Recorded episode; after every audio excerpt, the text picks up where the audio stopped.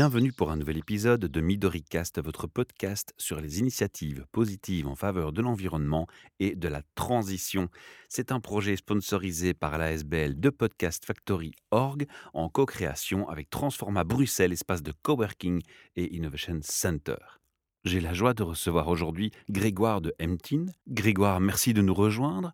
Je vais te laisser en quelques mots te présenter à nos auditeurs. Oui, alors euh, bonjour Michel. Euh, voilà, donc euh, moi je suis, je suis ingénieur informatique de formation. J'ai 34 ans, j'ai toujours été très fort sensibilisé à l'environnement. Ça a toujours été quelque chose de très fort pour moi. On est un peu sur la même longueur d'onde à ce niveau-là. Oui, d'ailleurs, on peut dire aux auditeurs aussi que c'est en échangeant sur les réseaux sociaux que j'ai découvert ton poste parlant de ta start-up.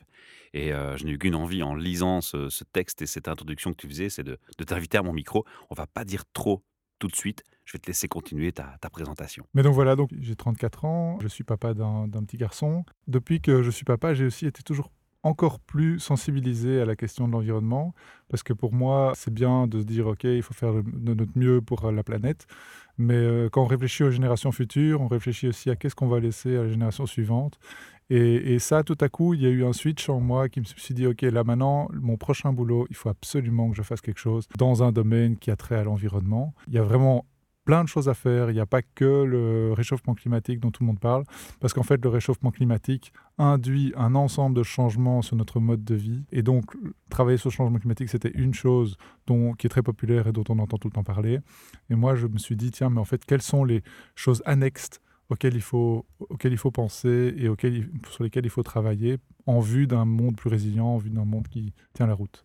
Quand tu dis des choses sur le côté, c'est un peu ce qu'on entend hein, quand on quand t'écoute attentivement. Moi, j'ai envie de rebondir et de dire plutôt que ce ne sont justement pas des choses annexes, mais des choses très importantes, voire prioritaires, et que malheureusement, on bypass. Et c'est ça qui est intéressant dans ton approche, et d'ailleurs on va en parler, parce que tu parles du plus important sur cette planète, tu parles de l'eau. C'est un constat que je fais depuis longtemps, on parle de tas de choses qui sont bien entendu urgentes, prioritaires, qui nous préoccupent tous, mais parfois on échappe à l'essentiel. Et, cet essentiel, c'est la première richesse de cette planète, c'est l'eau. Si on n'a plus d'eau potable, on a un vrai problème dans le futur. Tout à fait. L'eau, c'est vraiment la vie, c'est la base de tout ce qui est sur Terre. Et donc, il faut vraiment euh, la conserver. Bon, alors, il y a l'eau potable, puis il y a l'eau au sens large. La vie, c'est aussi l'eau potable. Le cycle de l'eau est essentiel et euh, tous les animaux sur Terre vivent grâce à, grâce à l'eau. Oui, et quand on cherche euh, une trace de vie sur une autre planète, la première chose qu'on recherche, pour rappel, c'est quand même une trace d'eau. Alors je vais te demander maintenant de nous présenter ta start-up. Qui êtes-vous? Et surtout, que faites-vous Que proposez-vous à nos auditeurs et au public? Voilà, donc la start-up s'appelle Shape. Alors je l'appelle pour euh, l'illustrer, donc c'est S-H-A-Y-P. Et donc on est une start-up pour l'instant, on est trois personnes. Moi, Grégoire Demtine, donc, Alexandre McCormack, franco-irlandais, et Zinedine Wakrim. À trois, on s'est vraiment dit, OK, là, il y a quelque chose à faire. En fait, l'idée, je, veux plutôt parler un peu comment l'idée est arrivée. Et pourquoi aussi, peut-être? Et, voilà, et pourquoi est-ce que tout à coup, on s'est dit, tiens, mais là, il y a vraiment quelque chose à faire? Et donc, Alexandre est ingénieur architecte de formation. Et justement, il a été rapidement amené à étudier euh, les rapports énergétiques des bâtiments, comment optimiser l'énergie dans les bâtiments et à travailler dans différents contextes sur cette problématique-là. Donc il était expert chez, différents clients. Et son dernier poste, par exemple, il travaillait à la ville de Bruxelles. Et un jour, on l'appelle en disant, tiens, euh, il y a un bâtiment dans lequel on se pose une question. C'était une crèche. Les enfants tombent toujours malades. Il y avait une pétition qui avait été signée. On ne comprenait pas pourquoi les enfants tombaient malades, etc. Et donc, euh, est-ce que tu peux venir? Parce qu'on ne comprend pas. On a changé les châssis, on a vérifié s'il n'y avait pas de fuite dans le toit. Euh, voilà, on ne comprend vraiment pas ce qui se passe. Est-ce que toi, en tant qu'architecte, tu peux venir voir? Alors il vient et il rentre dans la pièce et tout de suite il, se dit tiens mais là il y a un problème. Il avait l'impression de rentrer dans la forêt amazonienne tellement le taux d'humidité dans la pièce était élevé. Donc clairement si les enfants tombaient malades il y avait un problème d'eau quelque part comme il avait l'habitude de travailler dans le domaine de l'électricité, donc de suivre les compteurs, les compteurs électriques, il s'est dit tiens, mais en fait, il doit y avoir une fuite, mais on ne sait pas si, de, quelle, de quelle ampleur elle est, où est-ce qu'elle est, etc. Donc je vais regarder les compteurs d'eau. Et donc, il a observé les compteurs d'eau pendant quelques jours. Et il a effectivement constaté qu'il y avait, plusieurs fuites qui avaient lieu juste en dessous de la crèche, en dessous de la dalle de béton. Il y avait une vraie flaque d'eau, voire un, un, petit étang qui s'était formé là en dessous. Et donc, clairement, les bactéries se développaient là et arrivaient euh, du coup les maladies chez les enfants. Donc ça, c'est vraiment le constat de départ. Il s'est dit, tiens, mais en fait, on peut vraiment détecter les fuites d'eau. Mais au-delà de ça, en faisant un peu de recherche, on s'est vite rendu compte que, en fait, il y a énormément de bâtiments qui ont des fuites d'eau.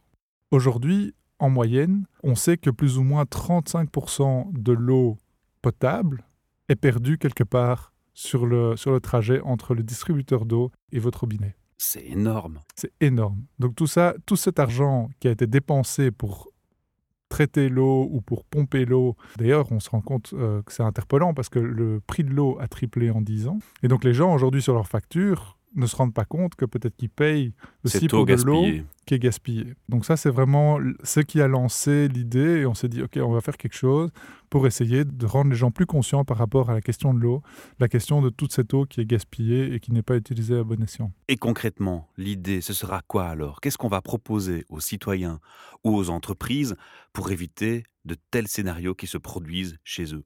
Voilà, donc on a, on a en tout cas observé un constat, c'est que les gens qui sont vraiment sensibilisés à cette question sont ceux qui ont déjà expérimenté une fuite d'eau, qui tout à coup ont une fuite d'eau dans leur maison, ont reçu une facture de la, de la Société des eaux cinq fois plus élevée, et là, ils se sont dit, oula, il faut faire quelque chose, et eux, aucun souci, ils se disent, ouais, il y a vraiment de la valeur dans ce qu'on offre. Oui, là, on prêche les convaincus, en fait. Notre approche, c'est que nous, ce qu'on veut offrir, c'est vraiment de l'eau comme un service. Donc, c'est-à-dire, au-dessus du service d'une Société des eaux, on veut offrir un service plus complet. C'est-à-dire dire, voilà, nous, on va s'occuper de l'eau de votre maison, on va le prendre en charge de A à Z.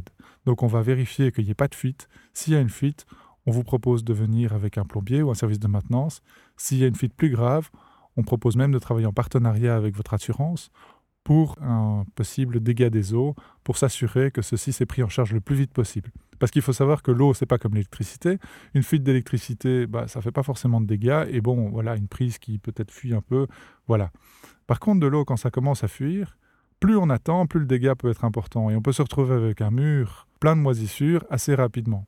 Et on rappelle que le fournisseur d'eau mentionne bien qu'il est responsable de tout ce qui se passe jusqu'au compteur. Et après le compteur, c'est le client. C'est-à-dire que vous êtes le seul et unique responsable de ce qui se passe après le compteur. Et que ce soit un bâtiment neuf ou un bâtiment rénové, cela ne change absolument rien à cette équation.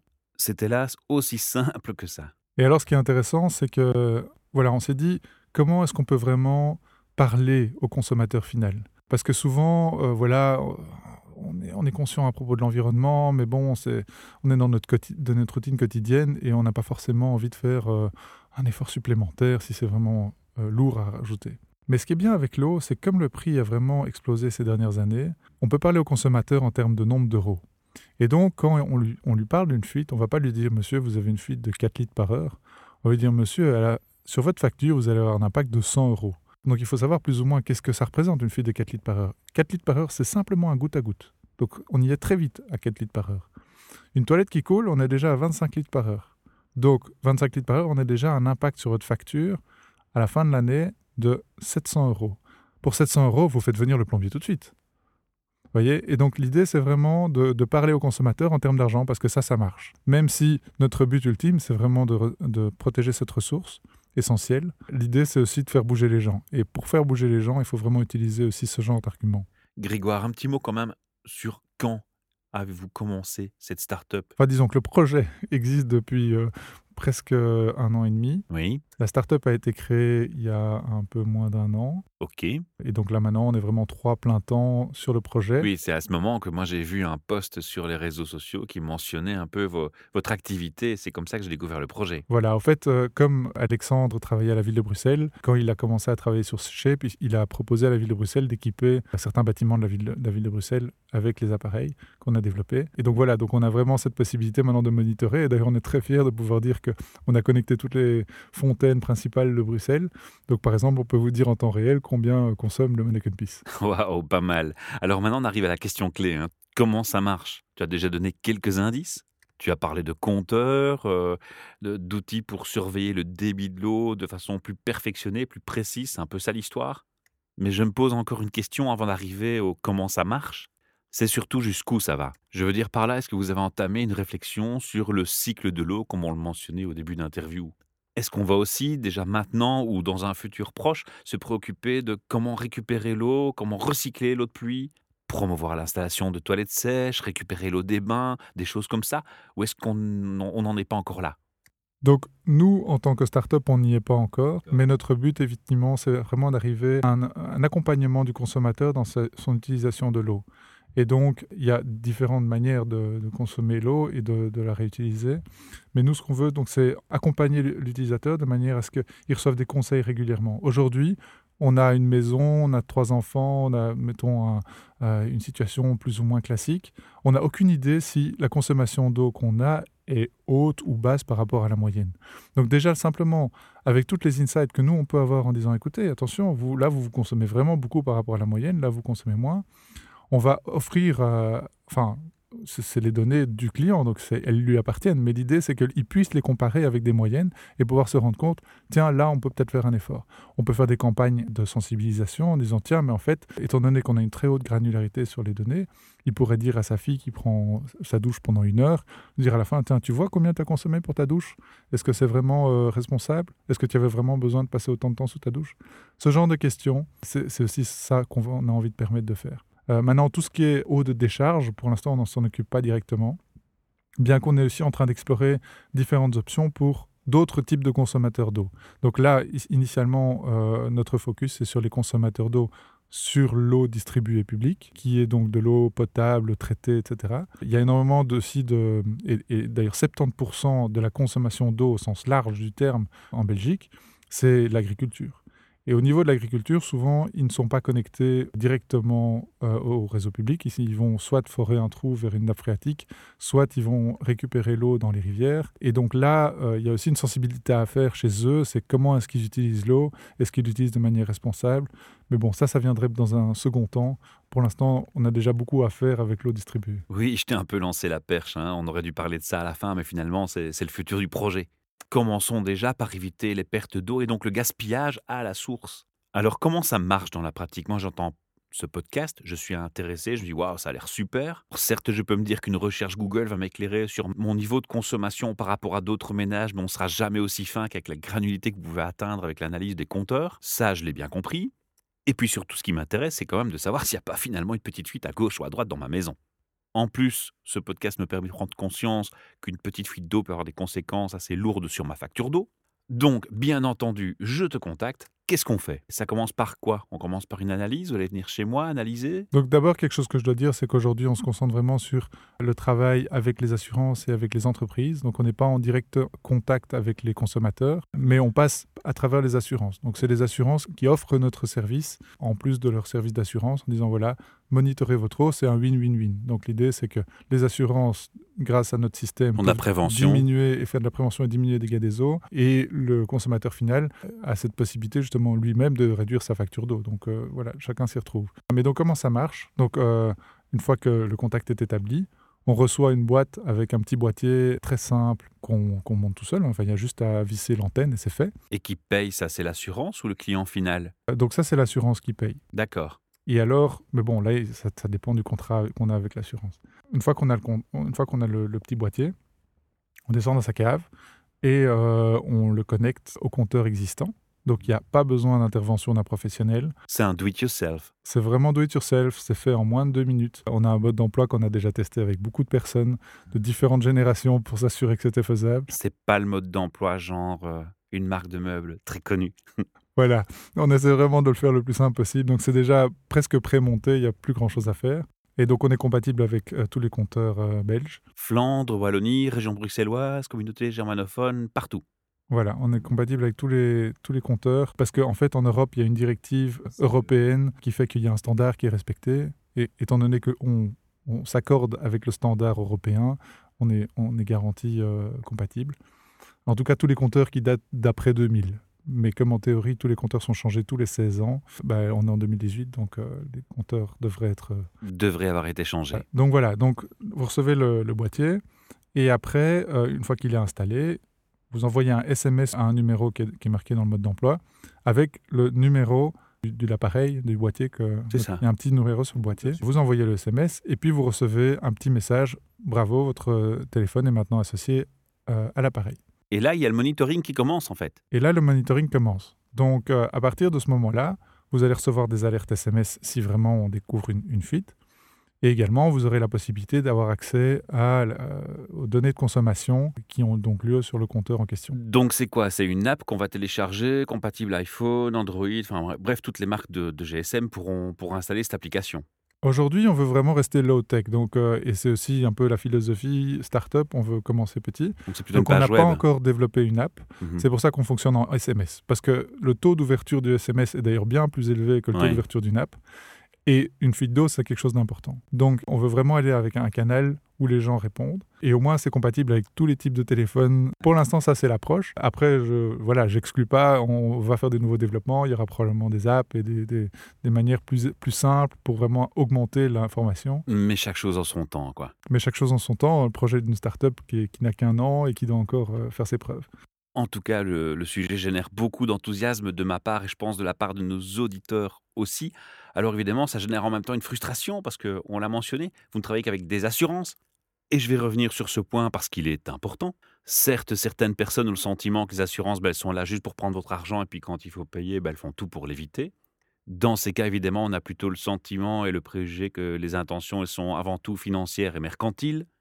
Alors dis-nous, est-ce que c'est le cas? C'est une réalité ou malgré tout tu as constaté derrière une, prise de conscience, une réflexion et, le côté humain mis en avant? Est-ce qu'il y avait une vraie préoccupation pour l'environnement? Donc effectivement, pour les assurances, il y, a, vraiment une prise de conscience aussi qu'il faut changer un peu le modèle économique. La rentabilité des assurances n'est plus le même que l'époque. Donc elles doivent se diversifier. Elles doivent trouver des nouveaux business models, mais elles pensent aussi à l'environnement, elles pensent aussi à ce genre de questions.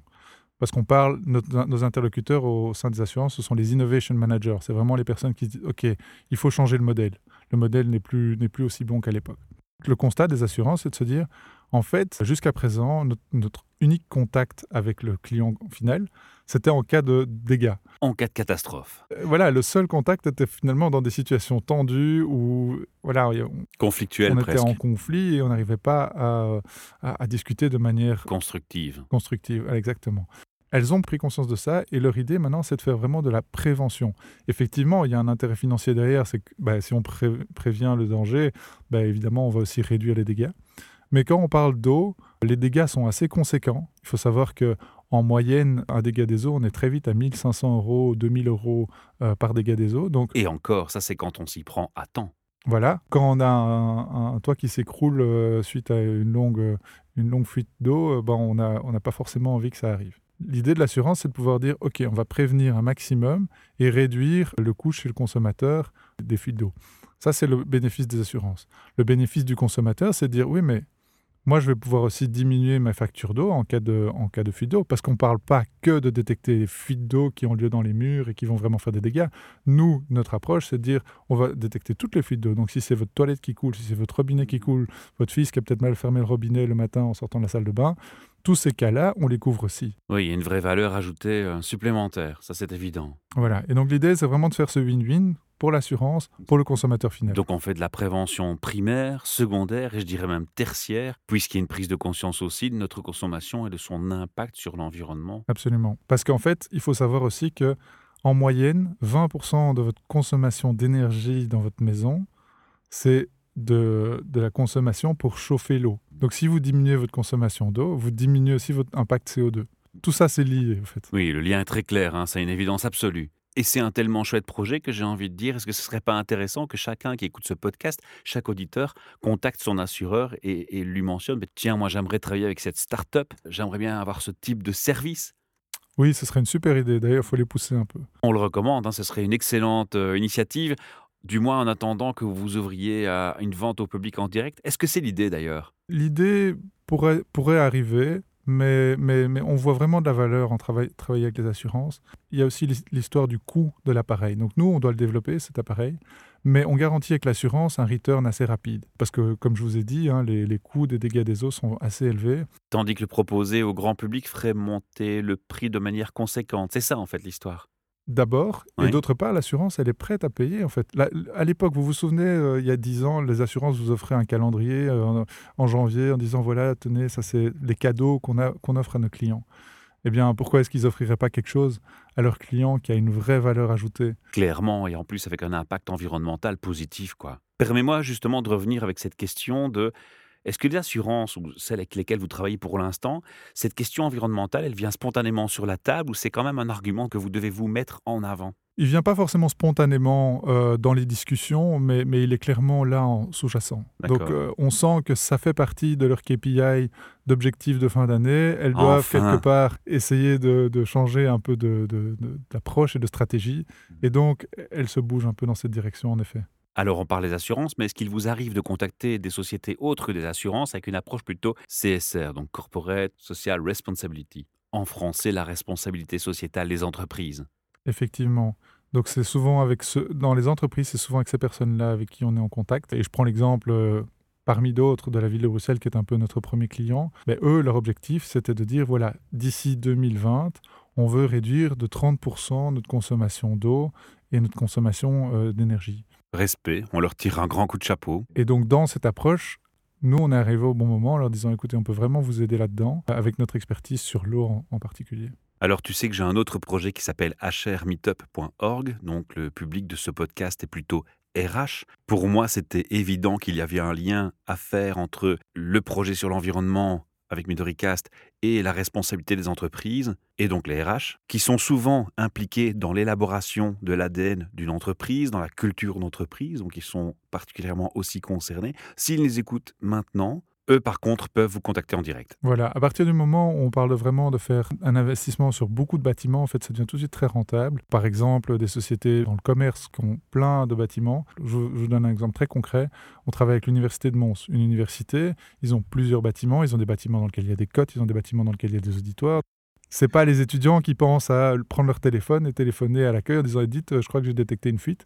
Donc Ouais. c'est important pour eux de pouvoir monitorer ces bâtiments parce qu'il y a beaucoup de passages, mais il n'y a pas forcément des gens qui prennent soin de ces bâtiments. Et donc là, il y a vraiment un besoin aussi de travailler. Alors du coup, on travaille ensemble. On est également en, en discussion avec d'autres universités qui ont justement des grands nombres de bâtiments. Alors on l'entend au micro, tu parles français, tu es francophone? Moi, je suis euh, francophone, mais j'aime pas tellement cette appellation. Je me sens belge. On se comprend bien, mais je pose la question parce que nos podcasts sont proposés en trois langues, français, néerlandais, anglais, donc on a un public multilingue, même si c'est vrai qu'on a beaucoup d'épisodes en français. Ça, c'est d'une part. Et de l'autre, nous sommes dans un pays trilingue. Il est aussi nécessaire, si tu veux contacter euh, une clientèle et un public plutôt dans le nord du pays ou dans les cantons germanophones, de pouvoir présenter ton projet dans leur langue natale, d'où ma question en fait. Évidemment, je tiens compte que l'anglais est une solution, mais on sera quand même toujours plus efficace en communiquant dans la langue native de l'interlocuteur. Alors dans la startup, il y a d'autres langues qui sont parlées et gérées? Voilà, alors pour décrire un peu comment fonctionne dans la startup, on est trois profils et on a trois profils très différents. Moi, je suis bilingue français-néerlandais. Zinedine est trilingue. Enfin, je ne mentionne pas l'anglais parce que l'anglais, c'est notre langue de travail. Mais Zinedine parle français, néerlandais, arabe. Mhm. Donc lui, il est allé carrément en néerlandais à l'école et à l'université, donc il parle parfaitement néerlandais. Et mon associé euh, Alexandre, lui, il est euh, franco-irlandais, donc l'anglais, c'est sa langue maternelle et le néerlandais et le français, euh, aucun souci. Effectivement, avec ces trois langues, on peut couvrir tout le territoire belge. Et ceci me mène à une question toute naturelle qui va en découler. Avez-vous des projets pour internationaliser votre start-up et ses activités Et est-ce que vous vous êtes penché sur ce qui existe déjà à l'étranger sur ce thème? Oui, donc euh, le concept existe dans d'autres pays, mais on les considère comme, euh, comme des concurrents et on essaie de faire mieux qu'eux. Donc euh, on a vraiment cette idée que, voilà, on a par exemple un concurrent en Angleterre et eux, ils détectent les fuites, mais ils ne sont pas capables de dire la quantité d'eau qui, fuit. On veut aller plus loin que ça. On est convaincu que si on veut convaincre le consommateur final d'agir, il faut vraiment lui parler en termes de chiffres. Donc ça, c'est un exemple d'une société qui est concurrente et qui est vraiment euh, euh, sur le marché déjà depuis quelques années. Maintenant, par rapport à la question de l'internationalisation, la réponse est oui, clairement. Le problème de l'eau, il n'est clairement pas que présent en Belgique. Il y a des pays où l'urgence est bien plus importante et, l'envie aussi d'actionner ces priorités. Euh, donc on est en contact avec différents pays étrangers. Je vais vous prendre un simple exemple. Prenons l'Égypte. Il y a des conflits par rapport au contrôle du barrage principal sur le Nil. Barrage qui donne accès en eau à différentes villes principales. Si ce conflit continue et qu'il y a effectivement des décisions qui se prennent par rapport à diminuer l'accès à l'eau pour certaines régions, qu'est-ce qui va se passer? Mais on, on peut parler de guerre, parce que l'eau, c'est tellement important que la guerre peut arriver.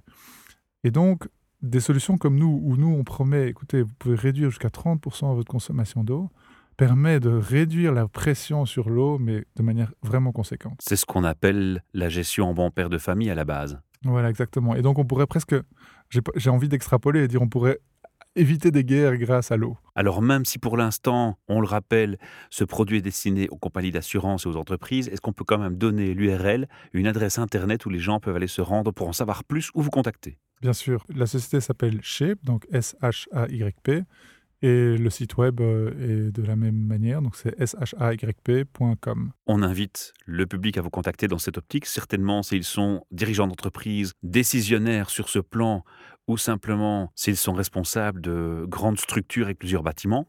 On vous souhaite le meilleur futur possible pour ce projet et on sera toujours très heureux de vous recevoir à nouveau à notre micro s'il y a une évolution dans le futur à partager. Et moi, j'inviterai également les, auditeurs à contacter leur assurance et à leur parler de nous. Oui, bien sûr, on l'a déjà dit tout à l'heure. Allez-y, que tous nos auditeurs fassent chauffer les centrales téléphoniques des compagnies d'assurance. Go, go, go. Voilà, c'est vraiment quelque chose qui peut faire changer les mentalités. Alors allons-y, par téléphone, par mail, il faut y aller. Et il me reste à te remercier pour ce moment de partage et ton déplacement, Grégoire. Merci pour ta confiance. À bientôt. Au revoir.